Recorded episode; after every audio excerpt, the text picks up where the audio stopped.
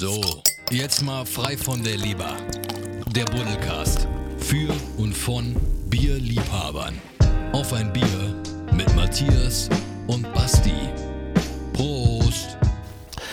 Moin, frei von der Leber, der Buddelcast. Heute äh, sitzen wir in der wunderschönen Maxelreiner Brauerei äh, in Maxelrein, aber das werden wir gleich alles noch mal ein bisschen genauer hören. Äh, kurze Geschichte zu mir, das ist ein bisschen äh, Familienzusammenführung. Meine Frau ist Oberbayerin aus Eibling und da lag es einfach auf der Hand, dass wenn ich hier über Weihnachten bin, dass ich bei der Familie, bei den Schwiegereltern bin, dass äh, ich dann unbedingt natürlich mit der Leib- und Magenbrauerei, auch von meinen Schwiegereltern, das war mir einfach ein inneres Bedürfnis, auch mal unseren Podcast dann hier zu machen. Und äh, ich habe das Glück, dass ich heute auch ähm, leider nicht das Glück, sondern alleine, nicht mit meinem Kompagnon, mit dem Basti, mit dem wir sonst den Podcast machen, aber in diesem Falle dann mal alleine, aber jetzt hier sitze und zwar mit Herrn Breger und mit Herrn Kronas. Das eine ist der Brauereidirektor, das andere ist dann der Braumeister und wir ein bisschen jetzt übers, ähm, über die Brauereien, über die Idee und die Geschichte reden. Aber ich finde, das sollen die beiden Herren dann doch nochmal selber machen. Ich habe sie zwar schon vorgestellt, aber das Wichtigste ist, sind halt eben Sie.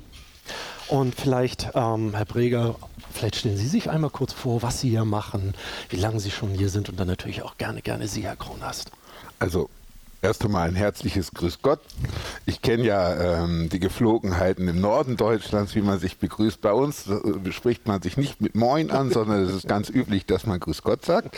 Und ähm, ich habe gelernt im, im, Vorgespräch, dass man sich eigentlich im Podcast duzt. Äh, mhm. Insofern würde ich mich gerne auch als der Roland Präger vorstellen und freue mich, Matthias, dass du heute hier in Maxel Rhein bist. Ähm, zu meiner Person. Ich bin 53 Jahre alt, verheiratet, habe zwei Kinder und äh, bin in der Schlossbrauerei Maxel Rhein seit mehr als 23 Jahren tätig. Von der Ausbildung her äh, habe ich eine ganz handwerkliche Brauerausbildung hinter mir, habe ähm, dann in der Folge irgendwann nach mehreren äh, Gesellenjahren in verschiedenen Betrieben habe ich dann meinen Techniker, Brautechniker in München-Gräfelfing gemacht und habe dort auch den Josef Kronast äh, kennengelernt. Dort sind wir uns das erste Mal begegnet und äh, bin dann 1996 hier eingestellt worden, zunächst als Braumeister. Und habe ähm, über zwölf Jahre hier die technischen Geschicke geleitet, bevor dann unser Direktor, im, äh, der für, zuständig in erster Linie ist für Marketing und Vertrieb, in den Ruhestand gegangen ist und durfte dann diese Aufgabe übernehmen, äh, was einerseits natürlich schon eine große Ehre war für mich. Auf der anderen Seite äh, war es nie eine Frage, äh, eine, die Karriereleiter nochmal eine Stufe aufzusteigen, sondern eher ein Wunsch, das bis dahin erreichte. Das, was der Günter Rott als Direktor und ich damals als Braumeister aufgebaut haben in der gemeinsamen Zeit, dass das auch in gleicher Art und Weise weitergeleitet wird, weiterentwickelt wird. Äh, und von daher haben wir uns darauf äh, verständigt, dass entgegen meiner ursprünglichen Überzeugung, nichts anderes als Bier zu brauen, äh, eben doch dann als sinnvoller erschien, äh, dass es vielleicht jemand eine interne Lösung gefunden wird für die Nachfolge unseres Direktors. Und es schien mir einfach sehr viel ähm, plausibler, einen guten Braumeister zu finden, der das, was ich damals begonnen habe, dann entsprechend fortsetzt und äh, äh, vielleicht sogar noch ausbaut. Ja, und so bin ich jetzt seit mehr als äh, elf Jahren schon, schon Direktor und eben zuständig in erster Linie für die Vertriebsgeschicke. Und unser Josef Krones ist äh, schon sehr viel länger nach einer ordentlichen Einarbeitungszeit ähm, eben unser Braumeister und Braumeister steht ja immer so ein bisschen auch für Betriebsleiter, also der letztlich alles, was im Betrieb passiert, verantwortet was eine wunderbare Überleitung ist. Also danke erstmal auch erstmal für äh, die Geflogenheiten des Podcastens, dass äh, Roland, dass wir jetzt dabei sind. Das freut mich natürlich sehr.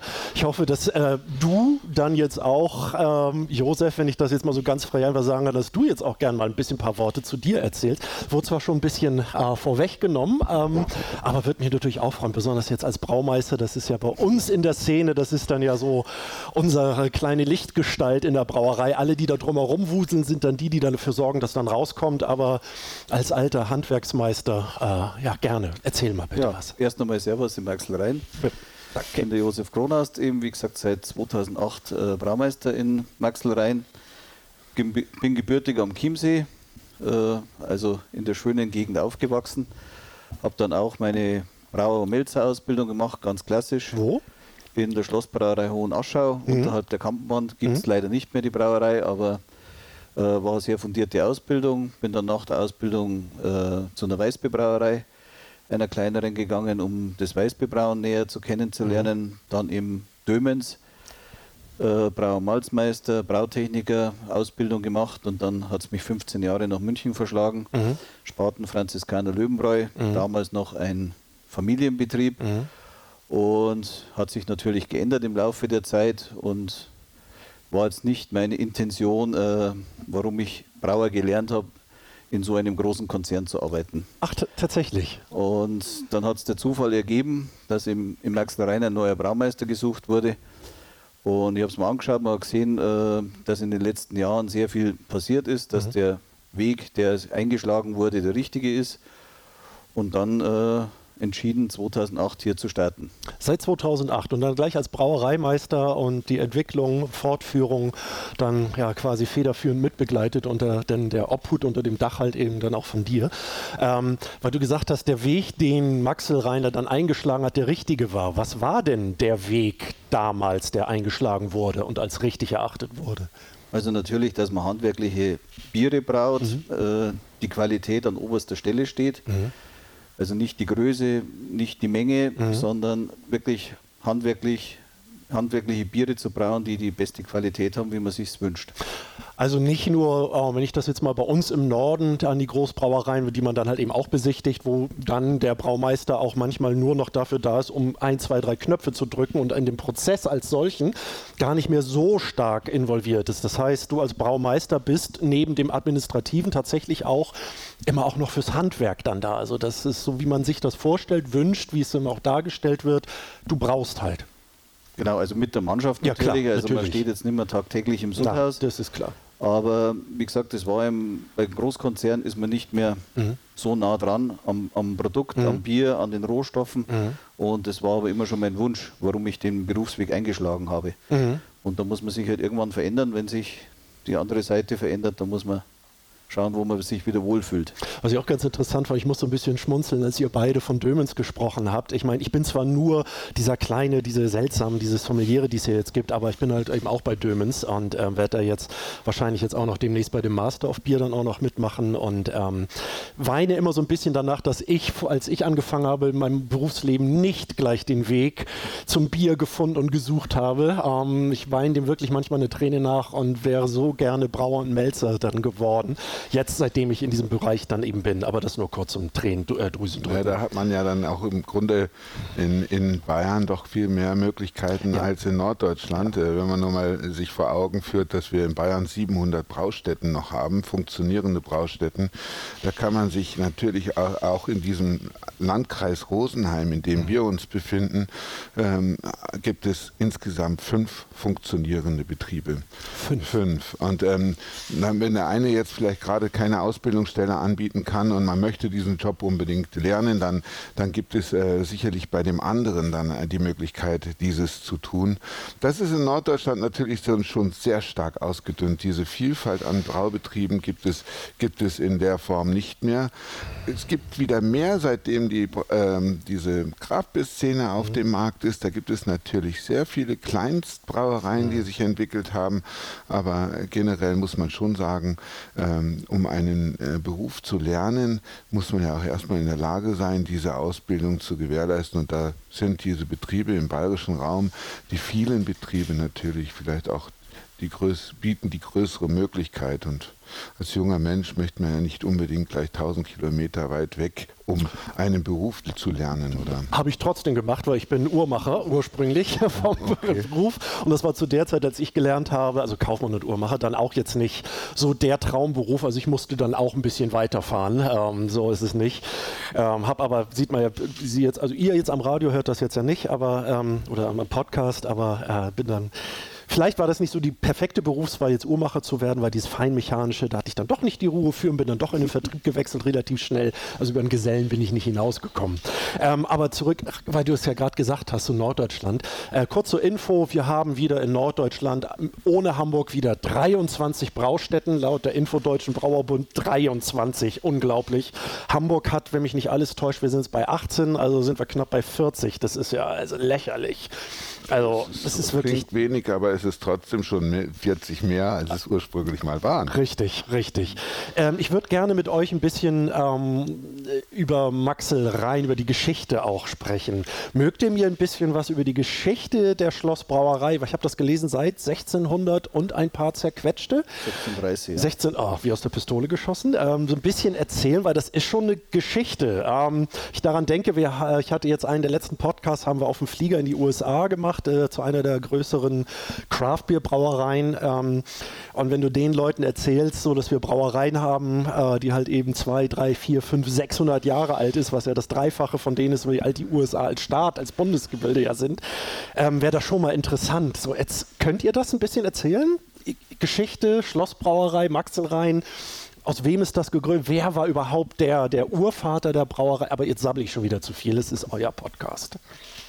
Ja, ähm, der Ort Maxelrhein, die Geschichte des Ortes oder dieses Weilers, was es heute ist, das ist ja immer noch ein, eine, äh, ein Schloss, eine Braustätte mit einem ehemaligen landwirtschaftlichen Gut und äh, es sind 116 Einwohner hier, die, äh, zu, die in Maxelrhein leben. Ähm, die Geschichte dieses Ortes, dieses Standortes, muss man fast sagen, geht auf das Jahre 830 zurück nach Christus. Ähm, hier wurde zunächst einmal ein hölzernes Schloss errichtet von einem Ritter namens Podalunk. Der hieß wirklich so. Poderlung, der hieß so. Und ähm, dieser Poderlung hat mit diesem ersten Bau des hölzernen Schlosses natürlich erst einmal den Standort sozusagen begründet, an dem heute auch das jetzige Schloss steht. Ähm, darüber hinaus hat er aber auch eine Grafenfamilie ins Leben gerufen, die äh, über 900 Jahre hier äh, zu Hause war. Sie haben also ganz offensichtlich sehr erfolgreich gewirtschaftet, sodass man hier tatsächlich bis zum Ableben des letzten männlichen Grafen von Maxelrhein, so hieß die Familie tatsächlich auch mit Nachnamen, ähm, 1734 wirklich Geschichte geschrieben haben. Ja. 1734 ähm, hat offiziell immer noch keine Brauerei existiert, selbst wenn unser Gründungsjahr, mit dem wir heute operieren, mhm. äh, 1636 ist. Erst 1740 haben wir die offizielle Braugerechtigkeit ausgesprochen. Auch ein bekommen. schönes Wort übrigens, Braugerechtigkeit. Das ist ja herrlich. Und mit dieser Braugerechtigkeit, mit dieser offiziellen Genehmigung, Bier brauen zu dürfen. Für, ich unterstelle mal zu gewerblichen Zwecken. Ähm, die, gab es immer eine Urkunde und in dieser Urkunde war erwähnt, dass schon in Maxelrhein seit über 100 Jahren Bier gebraut wurde. Man hat sich dann erst sehr viel später in der Folge irgendwann mal auf das Jahr 1636 als Gründungsjahr für die Brauerei geeinigt. Mhm. Äh, tatsächlich muss man annehmen, dass es selbst vor 1636 schon Bier gebraut wurde, denn Bier wurde natürlich vorzugsweise überall dort getrunken, wo es keinen Wein gab. Und eins einte diese beiden Getränke. Sie waren ähm, nicht geeignet, um Menschen krank zu machen, mhm. wenn ich das mal so mhm. sagen darf. Trinkwasser und äh, die mikrobiologischen Verhältnisse des Trinkwassers, von denen wusste man im Mittelalter nichts. Darf ich mal ein bisschen derbe werden? Ja. Weil bei uns in Hamburg gibt es äh, an, der, an dem Gröninger Brauhaus, äh, steht unten am Eingang ähm, ein Spruch von einem, einem ehemaligen Bürgermeister oh, von der Stadt Hamburg, irgendwie 1500 irgendwas oder 1400 irgendwas. Der Bürgermeister befiehlt, am Dienstag wird nicht in die Flete geschissen, weil am Mittwoch gebraut werden soll. Naja. Das stand dann bei uns in Hamburg dran. Deswegen wollte ich ein bisschen derbe werden. Das hilft dann immer ganz, ganz gut. Das ist jetzt, ich, das ist jetzt nicht despektierlich gemeint, sondern das war halt, wie du es ja selber gesagt hast. Ne? Früher waren halt eben die Weiher, die Flüsse, da war halt eben alles drin. Das Bier war halt einfach sauber, dem durch, dadurch, dass wir es einfach abgekocht haben und dass dann später der Alkohol dann auch ein bisschen drin war. Ne? Der dann ja dann für die Gesundheit des Getränkes dann ja gesorgt hat. Aber ich glaube, da weißt du sicherlich ja. mehr drüber. Eine, eine Frage, bevor du das auch noch. Gibt es auch von diesem, ähm, gibt es handschriftliche Notizen? Gibt es das, das Rezept, was damals 1600 und okay, oder 1700 dann gebraut? Gibt es da noch was von?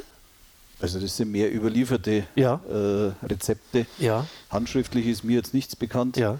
Äh, solche Erlässe, wie du in Hamburg erwähnt hast, gibt es in Bayern natürlich auch, weil die Problematik hier genauso war. Ja. Und man würde es halt heute anders ausdrücken, aber Richtig, deswegen sauberes, gefragt, sauberes Trinkwasser und Brauwasser äh, ist natürlich erstmal die, ja. die wichtigste Zutat fürs Bier. Ja. Ähm, habt ihr denn jetzt, äh, wenn man jetzt auf das, auf das Braun kommt, du hast ja erzählt, 1700 dann das erste Mal und seitdem noch das aller, aller äh, durchgängig dann auch, also quasi Maxelrhein gibt es dann durchgängig seit 1700 als Braustätte? Ja, es ist äh, ganz sicher schon seit 1636, ja. eher, eher noch früher. Eher noch früher. Eher noch früher, ähm, ohne es belegen zu können. Das ist ja das Thema. Wir können es nicht belegen. Was halt noch wichtig ist, dass äh, Maxelrhein immer in Familienbesitz war. Das wäre jetzt genau eine interessante also Frage. Von unterschiedlichen Familien. Ja. Manche mit mehr Erfolg, manche mit weniger Erfolg. Und seit 1936 in der jetzigen Familie äh, erfolgreich geführt wird. Das ist auch eine Sache, die glaube ich, die kann man gar nicht hoch genug halten in der heutigen Zeit, auch was eure Verweildauern jetzt auch im Maxelreiner ist. Also wenn man das mal heutzutage vergleicht in der jetzigen Zeit, wenn du einen Job anfängst, da weißt du nicht, ob du in zwei, drei Jahren noch im selben Beruf bist. Und wenn ich euch dann höre, du seit 20 Jahren, du bald auch. Ne? Bis also bin seit 85 Ja, das ist ja noch in, gut, gute also Güte. Der, nicht im Maxelrein, aber in, in der, im Braugewerbe. Ja. Und es war 2007, wie die ersten Gespräche hier ja. im Maxelrhein äh, geführt wurden eine der wichtigsten Fragen, wie geht es weiter in ja. der Familie, ja. wenn der Prinz Lobkowitz äh, irgendwann mal in den wohlverdienten Ruhestand ja. geht, in Anführungszeichen. Und der Prinz Lobkowitz hat mir damals versichert, dass der älteste Sohn das weiterführen wird. Und seit 2007 hat sich zu dem Thema nichts geändert. Und das ist ja das Schöne auch, Bier und Beständigkeit, äh, familiär geführt, äh, ist das ein schönes Arbeiten. Was bedeutet denn für euch Bier und dann natürlich auch das Maxelreiner, so in der, in der Vielfalt, in der Auswahl, die ihr habt. Ähm, ich habe das Gefühl, bei euch schwingt auch eine gehörige Portion Stolz auch mit, so für Maxelreiner dann zu sein und halt eben auch das bayerische Kulturgut Bier. Das könnt ihr uns Norddeutschen und Mitteldeutschen und die halt eben nicht. Ich habe das gehört mit 700 Braustätten ja mittlerweile dann ja wieder wieder in Bayern. Das ist ja nur nicht, sind ja nur nicht alle Bundesländer. Das heißt, es schwingt ja immer so ein bisschen das bayerische Bier, das bayerische Kulturgut und dann auch noch so regional und Familieninhaber geführt. Was bedeutet Bier und bayerisches Bier für euch? Also in erster Linie natürlich eine Passion. Ja. Äh, man steckt sehr viel Energie und, und Stundenleistung in, ja. in das Bier hinein. Ja. Äh, also man muss das schon lieben, seinen Beruf, sonst ja. äh, wird es so nicht funktionieren. Wir haben 16 verschiedene Biersorten im Maxlerein. Ist für Norddeutschland nicht vorstellbar. Nein, überhaupt nicht. So viele ähm, Braustätten haben wir ja nicht mal, wie ihr Biersorten habt. Das ist 16 verschiedene Biersorten haben, wo tatsächlich für jeden Geschmack irgendwas dabei sein sollte. Mhm. Wir haben drei Saisonbiere mit äh, einem dunklen Doppelbock, mit Kirterbier, mit Festbier. Und das ist das Schöne, dass man eigentlich für jeden Anlass, für jede Jahreszeit, Witterung irgendwo ein Bier hat, was besonders mhm. gut dazu passt. Mhm. Wenn man halt auch vielleicht als persönliches Lieblingsbier natürlich eine oder zwei Sorten hat. Ähm, weil du jetzt gerade gesagt hast, 16 Sorten, ne? das das kann man, glaube ich, nicht genug betonen. Also wenn man jetzt an andere Großbrauereien denkt, wo es natürlich wollen wir alle Geld verdienen, vollkommen klar. Aber wenn es jetzt nur um den Mammon ging, dann würden, wie viele Großbrauereien, würden ein, zwei Sorten reichen. Ne? Da hat man die Gewinnmaximierung mit geringstem Rohstoffeinsatz und ist dann auch irgendwie Bier. Ähm, deswegen meinte ich ja, das scheint für euch eine gewisse Art von Stolz damit zu schwingen. Ne? Weil man könnte ja sonst einfach sagen, wir bleiben beim Hellen, wir bleiben beim Weißen und Schluss, das reicht so, wie andere Große das machen. Nein, ihr habt 16. Also wir verstehen uns ähm, als Spezialitätenbrauerei. Als ich 1996 hier angefangen habe, da ging es dem Betrieb nicht besonders gut. Es mhm. gab einen ungeheuren Investitionsstau. Mhm. Ähm, es waren ähm, nicht nur Investitionen zu tätigen, sondern auch Reparaturen an der Gebäudesubstanz mhm. in einem Umfang, äh, der es fraglich machte, ob wir überhaupt eine Zukunft haben. 1996 war es aber auch noch so, dass viele kleine Brauereien von den größeren äh, aufgekauft wurden, vielleicht noch eine Zeit lang weiter betrieben wurden und dann früher oder später eben doch geschlossen wurden. Äh, man hat dann lediglich die Marken weitergeführt, mhm. gebraut an einem anderen Standort. Mhm. Ähm, also in, diesem, in, dieser, in dieser Phase, in der tatsächlich diese Monobrauereien immer noch auf dem Vormarsch waren, die Marktanteile für sich vereinnahmten äh, und die kleinen regionalen Betriebe oder sogar lokalen Betriebe in der Wertschätzung des Endverbrauchers nur noch wirklich bedingt wahrgenommen mhm. wurde, war es wirklich fraglich, ob wir diesen Investitionsstau überhaupt noch auflösen können. Und, ähm, ohne dass in Größenordnung von privater Hand, sprich von der Gesellschafterin, Geld in das Unternehmen gepumpt wird, werden muss. Nun, wir sind alle Unternehmer genug, dass wir wissen, ähm, das macht keinen Sinn. Und ähm, haben uns dann aber mal irgendwann in einer Klausur am Wochenende eingesperrt in einen Besprechungsraum, haben uns einen Moderator mitgenommen und haben erst einmal philosophiert darüber, wie denn unsere Strategie aussehen müsste, damit wir in der weiteren Zukunft den Weg auch erfolgreich gestalten können. Dabei kam natürlich auch die Diskussion auf, in welchem Preissegment wir auftreten möchten. Und ähm, es war ziemlich schnell klar in der Diskussion. Ich muss das immer so sagen, es war klar. Also es kam aus der Diskussion heraus, weil es uns allen vorher nicht bewusst war. Das war dann wirklich in der Diskussion, aber schnell herausgearbeitet, dass wir gegen äh, Biere im Preiseinstiegsbereich nicht konkurrieren können in einem Gebäude aus dem Jahre 1877. Wir brauen hier tatsächlich in diesem Gebäude heute seit 1877 äh, die Biere. Und da ist natürlich anders gebaut worden als eine moderne Brauerei, die auf, ähm, auf Kostensenkung aus ist, auf geringsten Kosten äh, ähm, in der Herstellung des Bieres. Das, das können wir hier nicht logische Folge war dann im Umkehrschluss zu sagen, dann müssen wir eben diesen Qualitätssektor viel intensiver ausarbeiten. Und Qualität ist nicht Qualität, weil man darüber redet, sondern das muss man mit Leben füllen. Der Begriff Qualität ist zunächst einmal undefiniert. Man muss sich selber eine Philosophie sozusagen erarbeiten, was letztlich dann auch für einen oder für das Unternehmen Qualität bedeutet. Dazu zählte eben diese, diese Sortenvielfalt in all ihren Facetten äh, und auch die Art und Weise, wie die Biere hergestellt werden ähm, war dann generell ähm, schon vordefiniert mit dem Begriff Qualität. Ähm, da wird der Josef äh, gleich sicher noch ein bisschen was dazu sagen können, wenn wir nur darüber reden, welche Anstrengungen wir über unserem jüngsten Kind in dieser Bierfamilie äh, gemacht haben. Denn wir haben ja schon zwei helle Biere und 2017 haben wir dann das dritte äh, helle mit dem Maxel auf den Markt gebracht. Ähm, andere hätten wahrscheinlich nur ein anderes Etikett, genau. eine andere Verpackung genau. gewählt genau. und hätten das gleiche Produkt abgefüllt. Äh, das, können, das war für unsere Überzeugung einfach nicht glaubwürdig, nicht authentisch.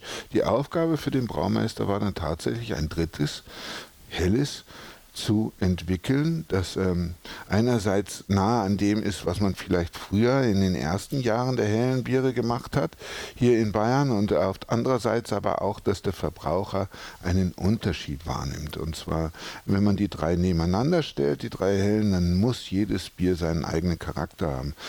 Und das ist so ein bisschen auch der Anspruch, den wir an uns haben, mit diesen vielen verschiedenen Sorten authentisch rüberzukommen, ähm, jedem Bier einen wirklich exzellenten Charakter mitzugeben.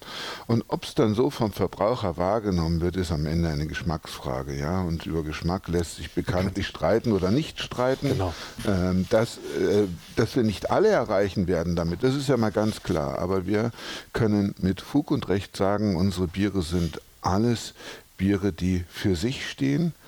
Äh, jedes Bier hat so seine ganz eigene äh, Handschrift. Und vielleicht in dem Zusammenhang auch nochmal dieses diese Begrifflichkeit Handwerklichkeit in den Mittelpunkt gerückt, denn das ist mir sehr wichtig bei, dem, bei der ganzen Diskussion, was handwerklich bedeutet.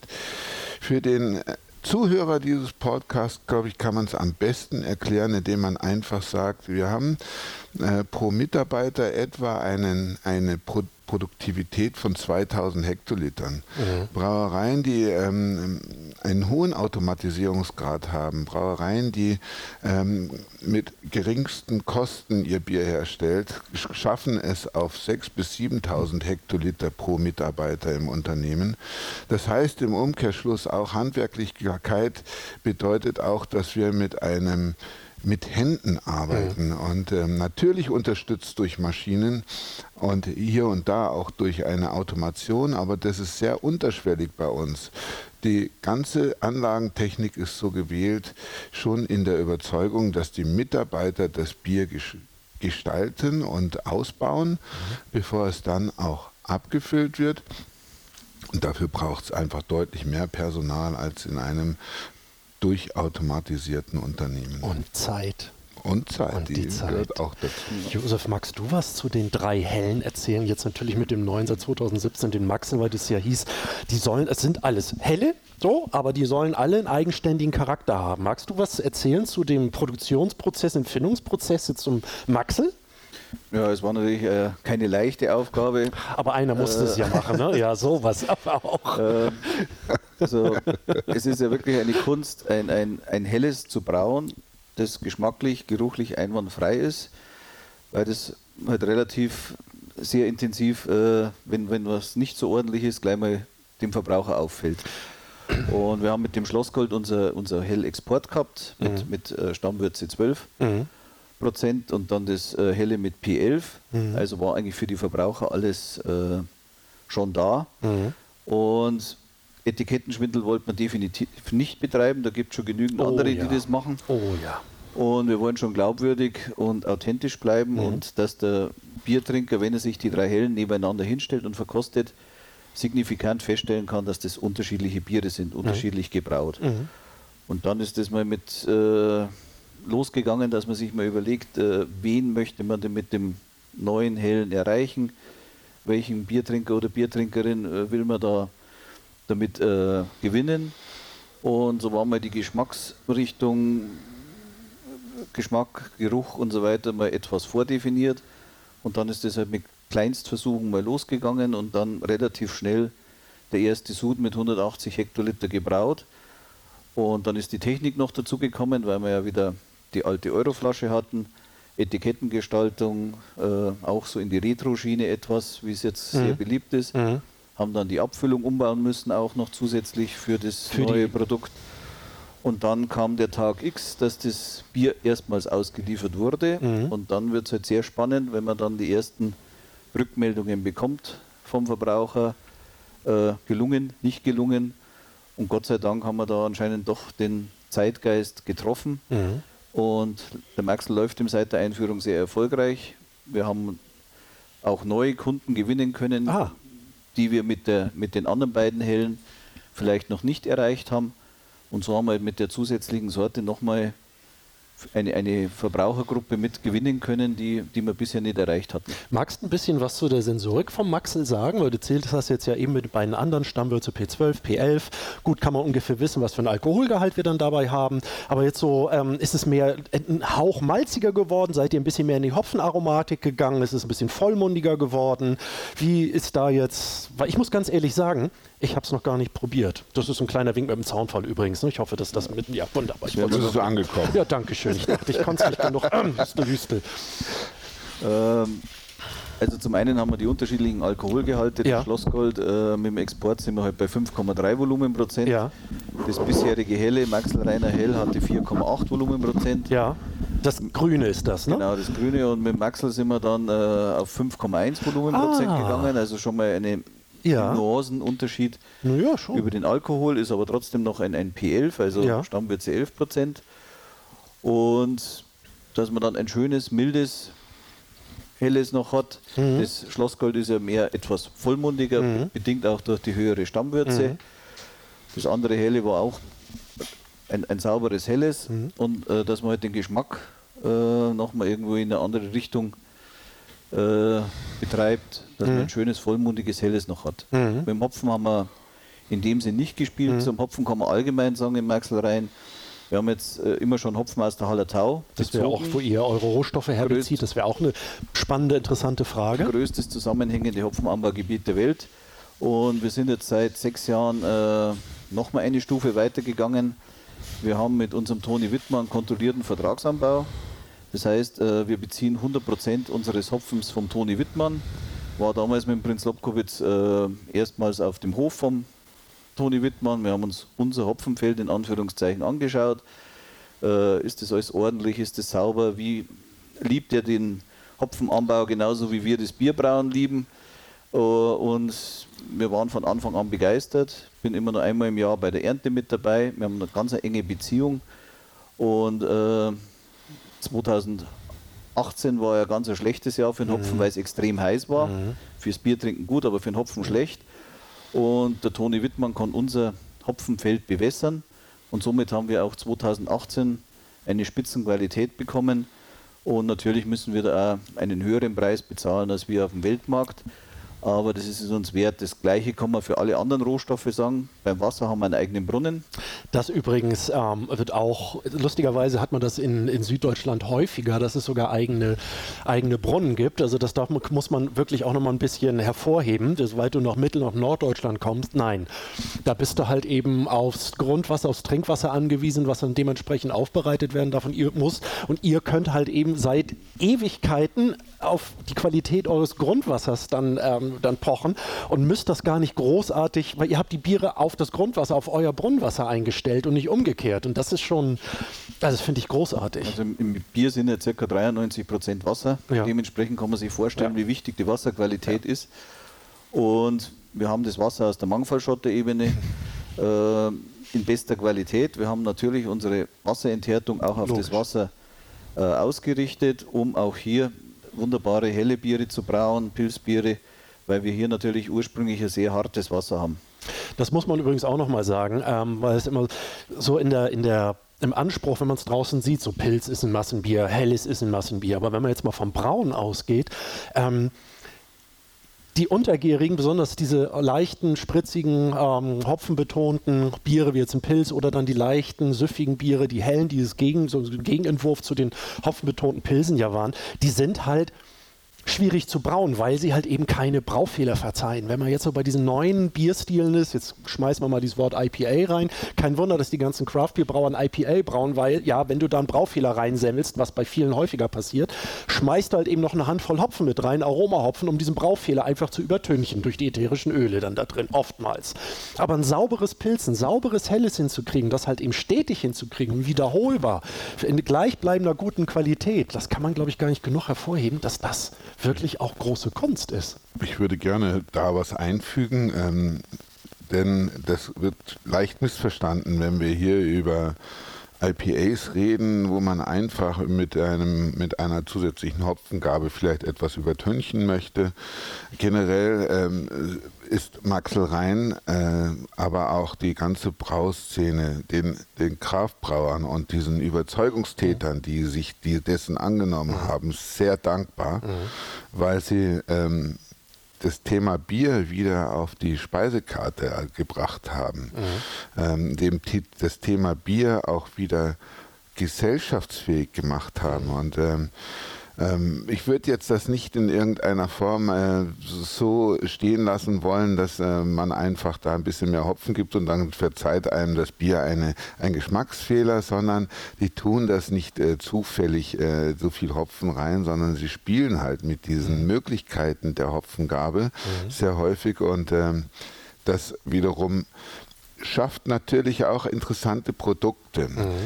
Zurück zum Hellen, da ist es tatsächlich so, oder? Auch beim Weißbier, was ja äh, das äh, allgemein am schwächsten gehopfte Bier ist, die, die verzeihen einem wirklich nur schwer irgendwelche äh, Probleme im, im, im Gärprozess oder im, im Rohstoffbereich. Also da muss man wirklich äh, mit, mit einem großen Augenmerk auch arbeiten. Aber ich würde es generell nicht unterstellen, dass es die äh, anderen Brauer nicht auch tun. Das Augenmerk ist immer auf dem Produkt, das man Stimmt, das hätte ich vielleicht ein bisschen anders ausdrücken sollen. Also danke, dann ja, hast du wahrscheinlich, nicht nur wahrscheinlich, sondern hast du tatsächlich recht.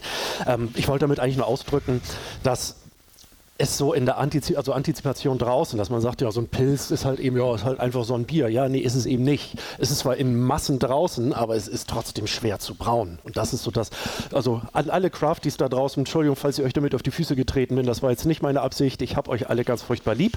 Ähm, besonders in Hamburg, da haben wir ja eigentlich nur noch uns Crafties, so von den Großen, da ist ja selbst, äh, selbst unsere Leib- und Magenbrauerei Holsten ist ja jetzt nach Harburg rausgezogen. Das ist ja für viele Hamburger nicht mehr Hamburg, also haben wir jetzt auch noch die verloren. Ähm, der Rest sind halt eben nur noch diese kleinen, also bitte nehmt mir das nicht, nicht krumm. Ähm, um doch nur zurück auf, auf die Vielfalt auch zu kommen, 16, nein, bevor wir zu diesen 16 Bieren kommen, das interessiert mich als Norddeutschen natürlich. Du hast ja eben gerade auch wunderbar über das Kirterbier gesprochen. Magst mir erst einmal überhaupt das Kirterbier und auch den Begriff, es Kirterfest und äh, die, ähm, mal zu, überhaupt erklären? Was ist das überhaupt so für uns? Kirtebier ist der, der bayerische Ausdruck, kommt von Kirchweih, also Ja. Kirchweihbier. Äh, ist im Oktober in Bayern und ist ein spezielles Bier, ist ein Märzenbier, also P13, malziger, Spezialmalze mit drin und gibt es halt nur zu diesem Anlass. Und wir haben gesagt 16 Biersorten. Äh, wir brauen auch noch klassisch, kalte Gärführung. Wir geben dem Bier Zeit, also je nach Biersorte äh, verbringt das Bier in der Brauerei zwischen 5 und 6, 7 bis zu 8 Wochen beim dunklen Doppelbock. Also ist es immer knifflig, den Zugplan, der jede Woche anders ausschaut, so hinzubekommen, weil man muss immer sechs bis sieben Wochen vorausdenken, wie wird das Wetter, welche Feste hat man, sind Spezialbiere, äh, müssen die dann parat stehen. Also das ist dann schon auch die Braukunst, sage ich mal, dass man immer zum richtigen Zeitpunkt die richtige Qualität und die Menge zur Verfügung hat. Wenn man nur eine Biersorte hat, wird schon ein bisschen einfacher. Ah, so wurde jetzt auch gesagt, dass sechs bis acht Wochen. Das ist auch von der Reifezeit natürlich, wenn man das mit anderen Brauereien, auch jetzt mal bei Großbrauereien, wenn da gewisse Biere in zwei Wochen halt auf den Markt geschüttet werden, das muss man schon sagen. Das ist der Qualitätsanspruch, weil Zeit kostet Geld, das darf man ja auch nicht vergessen. Äh, und dass ihr die dem Bier einfach gebt, weil ihr selber diesen Anspruch habt, was vielleicht auch daran liegt, dass ihr immer noch Familien- und Inhaber geführt seid. Ne? Dass das Naja, vielleicht auch noch ein bisschen ergänzt. Der Prinz Lobkowitz ist Philosoph. Und zwar Okay. nicht nur aus Passion, sondern auch vom Studium her. Okay. Und ähm, er lässt uns natürlich auch philosophieren. Und wir tun das auch gemeinsam.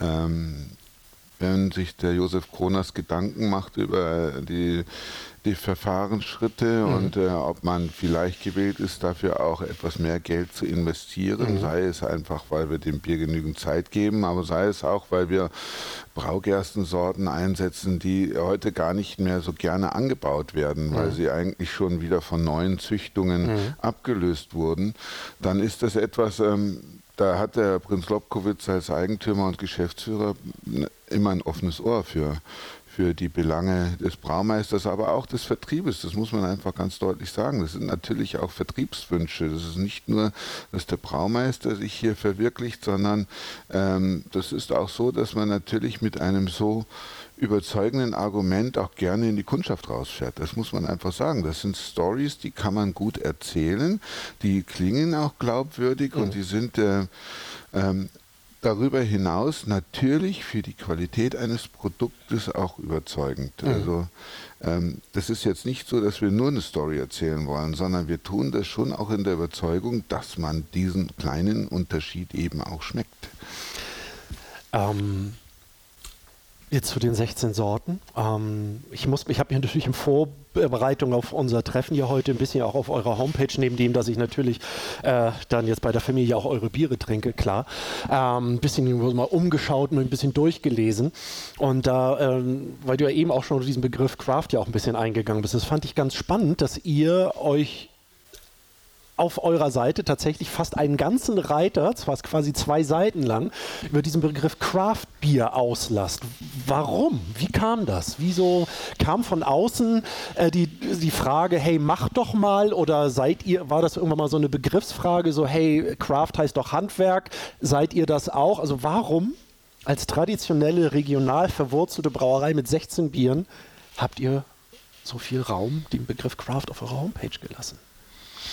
Wir haben, ähm, wir haben uns natürlich ähm, schon auch ähm, Gedanken gemacht und haben äh, auch die Medien, das mediale Interesse an den Kraftbieren mhm. äh, verfolgt. Mhm. Es gab äh, in einer Phase, in der ähm, äh, die Aufmerksamkeit, die gesamte Aufmerksamkeit nur noch auf den Kraftbieren mhm. lag, ähm, gab es Zeiten, wo ich echt gedacht habe, das kann es jetzt eigentlich auch nicht sein bei dieser Vielfalt, die wir hier speziell in Bayern noch haben, aber auch im gesamtdeutschen Raum. Es gibt 1400 Brauereien in Deutschland. Die Hälfte davon in Bayern, aber das ist trotzdem immer noch unschlagbare Spitze. Wir sind zwar ähm, überholt worden von den Braustätten in den Vereinigten Staaten, aber wenn man mal die Fläche dazu mhm. betrachtet und dann dieses, diese kleine Bundesrepublik, dann ist das schon auch immer noch eine enorme Vielfalt, die sich hier äh, präsentiert, die hier hergestellt wird. Und ähm, selbst die etablierten Brauereien, äh, speziell in, im bayerischen Raum, das muss man schon dazu sagen, die sehr stark handwerklich orientiert sind, mit etabliert meine ich keineswegs die, die großen Brauereien, die jeder kennt, sondern es gibt ja eine Vielzahl von Brauereien, die gibt es seit Jahrhunderten. Und die meine ich mit mhm. etabliert. Die brauen ja alle handwerklich. Und ähm, mich hat es dann echt gestört, dass die Medien sich nur noch auf die, diese Kraftbiere gestürzt haben ähm, und äh, eigentlich die ganzen etablierten Brauereien ähm, gar nicht mehr wahrnehmen wollten. Und das war so ein bisschen das, das Motiv zu sagen, jetzt äh, setzen wir mal einfach äh, die Nadel und sagen, wir sind Kraftbier seit 1636. Perfekt. Und ähm, ähm, das ist äh, keine, das war überhaupt nicht die Absicht, die, die, die Kraftbierbewegung damit in Frage zu stellen, äh, sondern äh, es war äh, generell die nur, nur eben, um, um deutlich zu machen, äh, dass wir mit größten Anstrengungen versuchen, einfach auch unsere, unsere Produkte ähm, ebenso mit einem hohen Anspruch an die Qualität, an das, was wir machen, zu, an den Mann zu bringen, an den Verbraucher zu bringen. Und ein netter Gag, mehr war es nicht. Und das hat bei mir voll gewirkt. Ähm, Josef, sag du mir mal, du hast ja dieses ähm, als, von, von Braumeisterseite, so diese, diese, diese Craft, diese Handwerk. Ja, stimmt ja gar nicht, weil das, es gibt ja schon einen Unterschied zwischen diesen Craft-Bieren und den handwerklich gebrauten. Lustigerweise wird da ja ein Unterschied gemacht, obwohl sie das eine oder das andere sieht. Wie siehst du das denn von der Brauerseite? Jetzt nicht von der Vertriebsseite und Marketing, sondern so als Brauer. Hast du da, wie ist dein Verhältnis zu diesen, ich nenne es mal jungen Wilden? Also man muss sagen, ich bin ja mit einigen freundschaftlich mhm. verbunden. Mhm. Man tauscht sich auch aus. Also es ist jetzt nicht irgendwie abgegrenzt, Na, es gibt nur Kraftbier oder nur handwerklich oder große mhm. Brauereien, sondern das ist schon, äh, jeder hat die gleiche Passion. Mhm. Und von dem her versteht man sich natürlich. Mhm. Und wie vorhin schon gesagt, das hilft uns natürlich, äh, dass das Bier wieder im Positiven mhm. nach vorne gestellt wird, dass man sich, früher ist man in der Wirtschaft gesessen, hat Bier getrunken, man hat sich aber über das Bier nicht unterhalten mit der Kraftbierszene hat es wieder begonnen, dass man mal, äh, so wie es wir Bierbrauer eh sowieso machen, mal gegen das Licht halten, mal reinriechen, äh, genau. verkosten und, nicht, und dass man über das Bier wieder spricht im positiven Maße. Und das mhm. hat uns halt sehr weit äh, vorangebracht. Äh, und natürlich sind sehr viele neue oder es sind ja alte Rezepte genau. wieder ins Leben gerufen worden und äh, natürlich hochinteressant, sie auch zu verkosten. Mhm. Und jeder hat seine Berechtigung. Mhm. Man, man kann natürlich äh, extremst gehopfte Biere natürlich, die sind interessant im Geruch, aber wenn man Durst hat, äh, ist es natürlich nicht geeignet. Und also hochinteressante Biere dabei, jeder hat seine Berechtigung, aber unsere Kernkompetenz sind halt diese wirklich klassischen Biere. Genau. Und die in höchster Qualität herzustellen, ist halt unser Anspruch. Ähm, was übrigens fast schon ein schönes Schlusswort ist, aber ein paar Minuten haben wir noch. aber es wäre wär perfekter Endsatz. Also hätte ich gar nicht besser mir ausdenken können. Ähm, da eine kurze Anekdote bei mir. Ähm, was wir halt eben jetzt aus der Szene, aus der Bierbranche halt eben dieses dran riechen und gegens Licht halten das ist halt eben draußen im Markt, auch in der Gastronomie eigentlich noch gar nicht so. Das ist eine kurze Geschichte zu mir. Ich war dann bei uns in Norddeutschland im Restaurant und habe da einen Pilz halt eben bekommen, eingeschenkt und ich bin halt auch so, ich, genauso wie beim Essen, auch beim Bier, ich rieche dran, ne, Sensorik, ich halte es gegen das Licht und ne, schaue mir den Schaum an, einfach weil ich das Getränk Bier so faszinierend finde. Und da kam dann eine Bedienung, die dann dran gerochen habe und man so, ne, und kam, ist was mit dem Bier nicht in Ordnung? Stimmt was nicht? Wollen Sie ein neues? Ich so, nein, ich rieche einfach nur dran. Ja, ja, Sie haben dran gerochen. Stimmt was mit dem Bier nicht? Ich, nein, ich möchte es einfach nur erfahren und genießen. Ach so, also dann schmeckt es Ihnen. Das kann ich Ihnen noch nicht sagen, weil ich habe es noch nicht probiert, weil ich habe erst dran gerochen. Ah ja, aha. Mhm. Das ist so ein bisschen so, wie ist denn draußen im Markt und wie sehen wir das? Ähm, aber das war eine kleine Anekdote, die fand ich ganz spannend. Aber das hast du jetzt richtig gesagt, Bierbrauen ist ja extrem mit, mit, mit der Sensorik, ja. mit Gefühlen, mit Gerüchen hat es zu tun. Äh, man kann sämtliche Gärungsnebenprodukte inzwischen äh, analysieren mit mhm. dem Gaschromatographen mhm. und so weiter. Äh, wir legen schon immer noch Wert darauf, dass man das Bier so verkostet, mhm. so wie es der Kunde draußen in, in, der Gastronomie oder zu Hause auch macht. Also man muss fühlen, schmecken, riechen, egal mit den Zutaten oder dann halt auch im fertigen Produkt. Mhm. Dass man jetzt sagen kann, das ist technisch in Ordnung, aber schmeckt es auch wirklich. Ja, genau. Und äh, wie gesagt, das ist schon unser, unser Antrieb, dass man halt äh, Freude hat, mhm. ein Genussmittel herzustellen. Genau, ein Genussmittel. Äh, und das, äh, wenn man glückliche Kunden sieht oder auch die Rückmeldungen kriegt, äh, Bier schmeckt einfach super, äh, ist natürlich äh, das höchste Lob.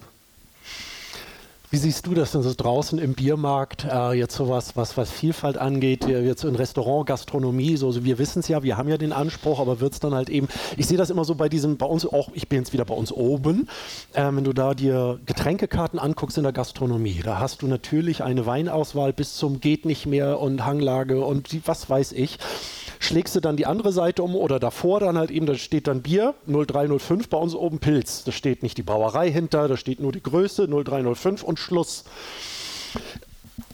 Wie siehst ist, ist da noch im Markt Nachholbedarf? Ja, es gibt unendlich viel Nachholbedarf. Ähm, in Maxelrhein selber betreiben wir ja oder lassen wir betreiben zwei Gaststätten. Mhm. Einmal mit des Bräustübel als klassische Schwämme mit der, den bayerischen, ähm, dem klassischen bayerischen Angebot von der Schweinshaxe über den Schweinsbraten bis hin zum Obersten und äh, diverse Wurstsalate und äh, andere bayerische Spezialitäten.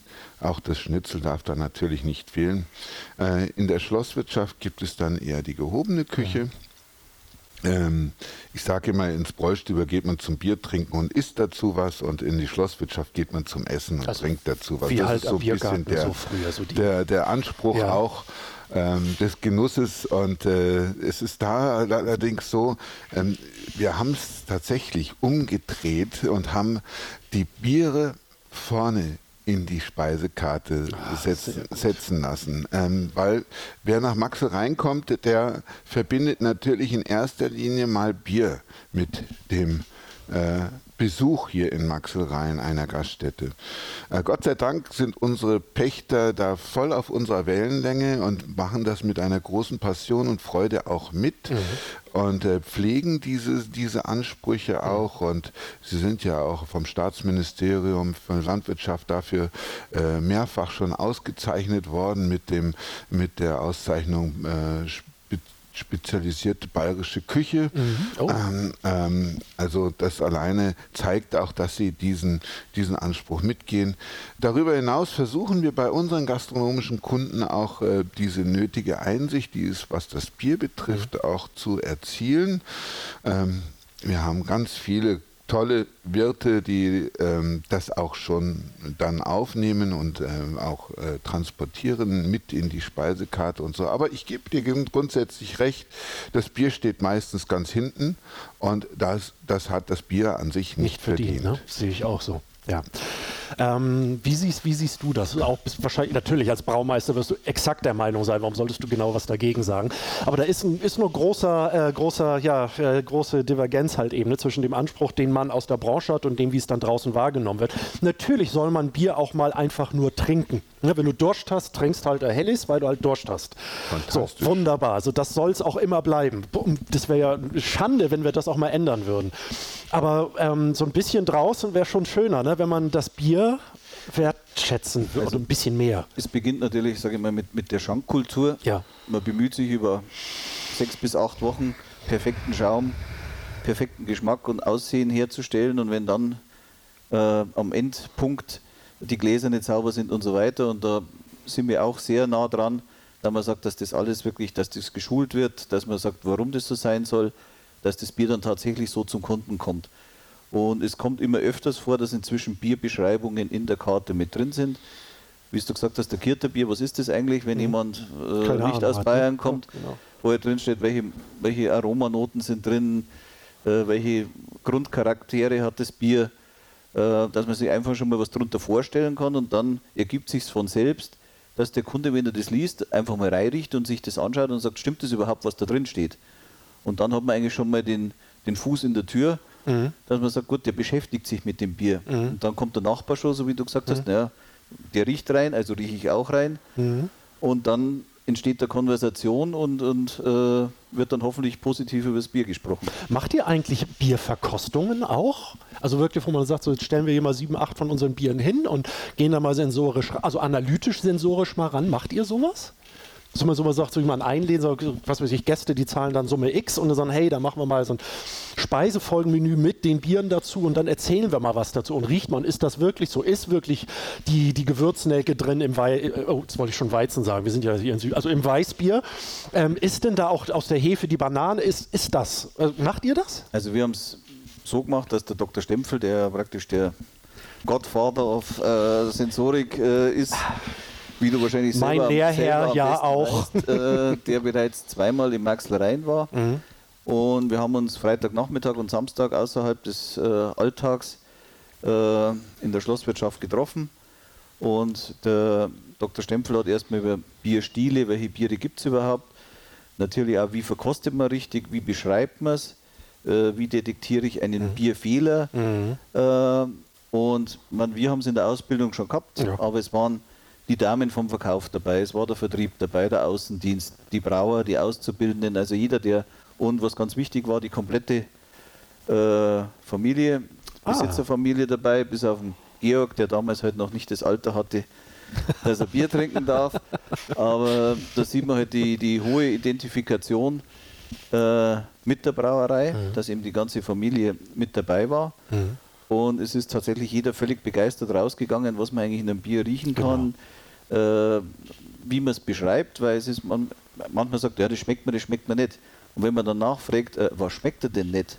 ja, keine Ahnung. Äh, also, dass man wirklich die Beschreibung, dass man die Vokabeln bekommt, dass man das Bier beschreiben kann, dass man sich ja über das Bier unterhalten kann. Und in der Brauerei selber wird natürlich jedes äh, zum Freitag hin alle Biere, die bevor sie verkauft werden, nochmal äh, sensorisch geprüft. Da man sagt, passen die auch? Äh, man ist dann auch immer am Ball, da man sagt, die, die Qualität und die reproduzierbare Genau. Qualität ist ja das Entscheidende. Da man sagt, wenn sich einer entscheidet, der möchte Maxl Reiner Helles trinken oder Weißbier, dass er sagt, nein, das schmeckt das ja so oder, oder letzte Woche hat es anders geschmeckt wie diese Woche. Also das ist schon der Anspruch, dass, dass die Qualität gleichbleibend nachvollziehbar ist. Und natürlich verkostet man also, was die Mitbewerber mal machen, äh, in welche Richtung geht es, wo, sind wir- wo sind wir positioniert. Und, aber wir betreiben das jetzt nicht exzessiv. Äh, das Entscheidende, sage ich mal, ist noch sensorisch äh, die DLG. Mhm. Äh, wir nehmen ja schon seit Jahrzehnten an dem DLG-Test teil, wo natürlich auch als zweiter Teil neben der Analytik äh, geschulte Sensoriker anonym das Bier verkosten. Und das ist einfach so einmal im Jahr eine Überprüfung außer, außerhalb der Brauerei von geschulten Sensorikern, sind wir auf dem richtigen Weg und kriegen es Gott sei Dank jedes Jahr wieder bestätigt, äh, dass wir auf dem richtigen Weg sind mit unserer Philosophie, wie wir Rohstoffe aussuchen, äh, wie wir unser Bier brauen, langsam und Zeit lassen, dass das auch äh, extern so äh, festgestellt wird. Habt ihr ein Lieblingsbier in eurem Programm? Und wenn ja, natürlich welches? Jetzt, also wirklich, was hier so, so, ah, was ist euer Bier? Bei mir ist es eher so, dass ich sagen muss, es ist saisonal unterschiedlich. Okay.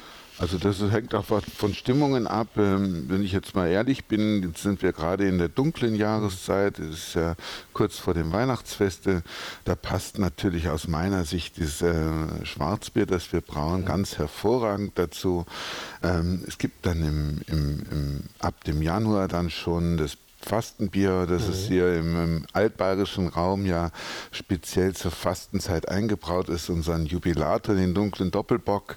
Ähm, das alles hat so seine Zeit im, im Jahresverlauf. Richtige Antwort. Sehr ähm, gut. Das Weißbier ist eine Freude, weil da schmeckt die Banane wirklich sowas von raus. Das ist bei mir immer auch jahreszeitlich unabhängig. Mal ist es da und mal, mal, mal sehne ich mich dann auch nach unseren hellen Bieren. Mhm. Ähm, aber so dass ich jetzt sage, ich hätte jetzt einen Favoriten unter den 16, das wäre jetzt, äh, glaube ich, ist gar nicht möglich, weil äh, wer sich mit unseren Bieren beschäftigt, ja, äh, und wer, wenn nicht wir, sind natürlich von uns überzeugt und von dem, was wir tun, äh, dass, es, dass jedes von diesen Bieren einen Genuss darstellt. Ach. Also bei mir ist so, dass ich, Helles ist äh, meine Grundlieblingssorte. Äh, dementsprechend spielt mir der Trend jetzt mit den hellen Bieren in die, in die Karten.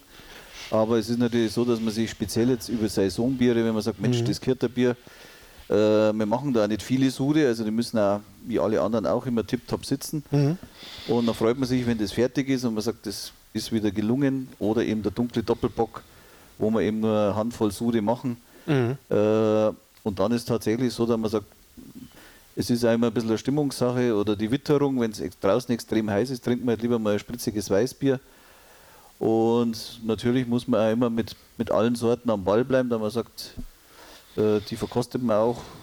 Und wie schmecken es und wie riechen und aber prinzipiell schon das Helle. Also meine schlimmste Phase war in einer reinen Weißbierbrauerei ohne Helles. Äh, das war nicht so schön. Bei mir war es genau andersrum. Ich war in einer Brauerei, die hatte kein Weißbier mehr und dann habe ich mich gefreut, als ich wieder in eine bayerische Brauerei kam, wo dann ein Weißbier auch gebraut wurde. Äh, das ist übrigens ganz spannend, ähm, äh, was jetzt auch die Wahrnehmung der deutschen Biere jetzt im Ausland angeht, jetzt wieder um dieses Thema USA zu kommen. Da war ich dann ganz froh, dass ich wirklich ganz, ganz frische amerikanische IPAs, die gerade eine Woche alt sind, Geschmacksdetonationen im Mund und habe mich mit amerikanischen Brauern unterhalten und die sagten, ja, ja, das ist unser Brot- und Butterbier, ähm, aber eure deutschen Untergärigen, eure Lagerbiere, das ist das Beste und es ist Wahnsinn, wie unterschiedlich, je nachdem, in welchem Land, welcher Region du bist, was da gebraut wird, was da dann favorisiert wird. Ich war ganz begeistert, wow, besser geht's nicht. Die sagen, wow, wenn ich in Deutschland bin, ich brauche ein helles, ich brauche ein Pilz, ich brauche ein bayerisches Weißbier, das ist Wahnsinn. Ähm, was aber halt eben auch zeigt, wie, wie, wie, wie schön äh, groß die Biervielfalt, ähm, die Bierqualität, äh, auch die, die, die Gemeinschaft des Bieres, der Brauer untereinander, das merke ich halt eben auch immer wieder, auch international, wie sehr äh, das immer noch vom partnerschaftlichen und freundschaftlichen geprägt ist, obwohl alle dann noch ihr Schärflein äh, auch noch ein bisschen Geld haben wollen. Aber letzten Endes ist das ja klar, komm rum, zeige ich dir. Das finde ich persönlich ganz toll. Ähm, und wenn wir jetzt so langsam jetzt dann doch leider zum Ende kommen müssen. Vielleicht kommt auch noch mal ein zweites Interview, falls da Interesse besteht. Ähm, könnt ihr in ein paar Sätzen eure Biere oder auch Maxelreiner, so, wollt ihr das so zusammenfassen? Gibt es da sowas, so wenn man es jetzt pitchen würde, wie es ja immer so schön heißt im Marketing-Sprech? Ähm, so mal vom unser einer trinkt Maxelreiner ist natürlich auch ein Spruch, den lässt sich ja mit Gold ja gar nicht aufwiegen. Das ist ja Wahnsinn, das Ding. Ähm, aber gibt es was, was ihr zu, eurem, zu eurer Brauerei, wenn ihr das zusammenfassen würdet, sagen könntet? Ja, was, was könnte man sagen? Man könnte ganz viel sagen. Also ich, ich, könnte anfangen zu reden und das würde stundenlang dauern, bis ich dann fertig bin. Also mhm. das würde den Rahmen sprengen. Ähm, ich kann es so ein bisschen aus meiner, mhm. meiner Warte nochmal versuchen zu formulieren, wie ich uns sehe und mhm. wie ich versuche auch meine Aufgabe äh, mit Leben zu erfüllen. Mhm. Ist einfach wir haben hier einfach eine tolle Eigentümerfamilie mit Prinz und Prinzessin Lobkowitz und ihren Kindern und ähm, die hinter der Brauerei stehen. Ähm, sie lassen uns unglaublich viel Freiheiten in dem, was wir zu verantworten haben, äh, in, dem, in dem Geschäftsfeld, in dem jeder für uns auch tätig ist. Ähm, wir sind äh, geschätzte Gesprächspartner und das wiederum gibt uns natürlich auch den Mut, die Zuversicht, aber auch die Zufriedenheit, hier arbeiten zu dürfen. Ja, nicht den Mut, hier arbeiten zu dürfen, aber auch Entscheidungen zu treffen. Mhm. Das meine ich damit. Den Mut, Entscheidungen zu treffen, wohl wissend, äh, dass vielleicht auch die eine oder andere Entscheidung nicht so, nicht so ankommt, wie man sich das vielleicht gedacht hätte. Ähm, aber es ist immer, wir machen es zusammen und nie, was hast du da gemacht? Also das macht dieses Arbeiten ja so un unheimlich angenehm. Ähm, was unsere Belegschaft betrifft, sind alle, alle hochgradig motiviert. Ähm, das ist auch ein Miteinander und nicht ein Gegeneinander. Und es ist auch vor allen Dingen nicht äh, so, dass die Abteilungen sich abgrenzen, sondern man macht alle, alle zusammen machen, die erfüllen die Aufgabe. Und das glaube ich macht Maxel Rhein zu etwas wirklich Besonderem. Ähm, natürlich, wenn man von als Gast nach Maxel reinkommt, äh, der es kennt oder aber auch der es das erste Mal erlebt, es ist ein großartiges Ambiente, ähm, das äh, natürlich schon viel Geschichte versprüht und ähm, da geht es uns einfach gut. Wir, oh. wir haben, äh, oh. wir haben diese, diese, diese Storytelling, mhm. das ja so viel im, im, im, im, im, im, im, im Sprachgebrauch mhm. ist, Geschichten erzählen mhm. zu müssen. Das, das, erlebt man hier schon, wenn man nur den, den Ort anfährt. Da muss man noch nicht mal viel Worte verwenden. Ich wollte gerade sagen, wir müssen nicht mal müssen sagen, weil ihr habt es einfach. So, ihr müsst nicht was konstruieren, sondern man ist hier und man hat's. Und ähm, daraus lassen sich auch für die weitere Zukunft natürlich die notwendigen Strategien relativ leicht ableiten. Ja, das ist nicht, nicht so, dass einem alles in den Schoß fällt, aber es wäre ja auch langweilig, wenn wir jetzt keine Herausforderungen hätten für die weitere Zukunft. Ähm, alles in allem, das Umfeld, in dem wir hier tätig sein dürfen, macht einen wirklich sehr zufrieden. Also ich würde nur sagen, äh, von der Rohstoffpolitik her, sage ich mal, wir brauen, äh, brauen ja Bier nach dem bayerischen Reinheitsgebot. Mhm. Wir haben auch die geschützte geografische Lage, mhm. bayerisches Bier. Mhm. Das heißt, alle Rohstoffe, die wir hier verarbeiten, stammen aus Bayern. Und was gibt Schöneres, als mit Rohstoffen, die hier, sage ich mal, in Bayern wachsen, äh, so ein tolles äh, Produkt wie Bier herzustellen. Macht es natürlich auch nicht, nicht einfacher, weil wenn die Ernte in Bayern nicht so toll war, müssen wir trotzdem äh, Spitzenqualität herstellen. Aber mit einheimischen Zutaten Bier zu brauen, macht es noch mehr Spaß. Äh, die Ausbildung ist uns ganz wichtig. Mhm. Wir haben aktuell den absoluten Höchststand von fünf Auszubildenden, äh, die Brauer und Melzer lernen, also für unsere Betriebsgröße überdurchschnittlich hoch. Und wir haben auch kein Nachwuchsproblem. Es gibt jede Menge junge Menschen, die unbedingt Brauer lernen wollen. Wieder? Und bei äh, uns Brauer lernen wollen. Ja, das speziell bei uns. Also wir könnten, wir haben jedes Jahr sehr viele äh, und man muss sich dann für einen oder zwei entscheiden. Aber also Nachwuchsproblem haben wir nicht und wir konnten auch die letzten Jahre unsere nötigen äh, Personalstellen, sage ich mal, aus dem eigenen Nachwuchs äh, ergänzen. Und macht dann auch Spaß, wenn man mit jungen Menschen zusammenarbeitet und eben einen speziellen Beruf ausübt. Ich sage es immer, wenn, man, wenn sich junge Menschen unterhalten oder wenn man sich unterhält, was magst du? Und sagt, hey, ich bin Elektriker, ja gut. Wenn äh, ein junger Bursche sagt, ich bin Brauer, dann kommen sofort die nächsten Fragen äh, hinterhergeschossen. Ja, wie ist denn das und wie magst du das? Und ist halt ganz was Besonderes. Also habe ich auch seitdem ich es mache, und es ist schon lange, äh, noch nie bereut, den Beruf eingeschlagen zu haben. Auch schöne Schlussworte. Ähm, ich glaube, wir könnten noch, wie du es ja auch vorhin gesagt hast, ein bisschen stundenlang drüber philosophieren. Ich bin mir ziemlich sicher, dass ja. uns das Ganze noch äh, länger beschäftigen Vielleicht würde. sollten wir noch mal Teil 2 draus machen. Ähm, lieber Josef, lieber Roland, danke, dass ihr hier für uns, für Frei von der Leber, euch, dass ihr euch die Zeit genommen habt, ja hier ein Stündchen und ein paar Minuten länger sogar uns Rede und Antwort zu stehen. Ähm, trinkt einfach mehr gutes Bier äh, und halt eben unser einer trinkt Maxelreiner an, das kann man es nicht sagen. Ich freue mich jetzt auch gleich auf meine halbe, auf meinen Helles. Das, also ohne den gehe ich hier nicht raus. Ähm, ja, also von daher von meiner Seite, von unserer Seite, lieben, lieben herzlichen Dank dass ihr uns hier hattet. Und sehr gerne, sehr gerne und vielen Dank, dass ihr ähm, uns entdeckt habt. ja, denn äh, es ist ja nicht so, dass wir so vertriebsaktiv sind in, in dem norddeutschen Bereich, äh, aber ähm, nichtsdestotrotz scheint es ja zu sein, dass wir wahrgenommen werden und das ist ein schönes Zeichen dafür. Wir freuen uns und äh, wir freuen uns auch, ähm, dass ihr uns draußen an den Empfangsgeräten äh, so lange zugehört habt. Vielen herzlichen Dank. Ja, vielleicht können wir noch zusammen alles Gute für das neue Jahr wünschen, für 2020 und äh, bleibt einfach gesund und begeistert, was das Bier angeht. Ja, von meiner Seite auch nochmal, hat sehr viel Spaß gemacht. Äh, über Bier sprechen ist immer nicht langweilig, äh, fällt einem ständig irgendwas Neues noch dazu ein. Und ja, äh, ich hoffe, dass wir den einen oder anderen erreicht haben und dann sagt jetzt, probiere ich mal das Maxel Reiner Bier. Steht ja schon im Wort drin, das Wort Bier. Also, tschüss, macht's gut, wir hören uns wieder. Tschüss. Alles Gute, Servus. Ganz großes Flaschenkino heute. Vielen Dank fürs Zuhören und bis ganz bald in dein Ohr.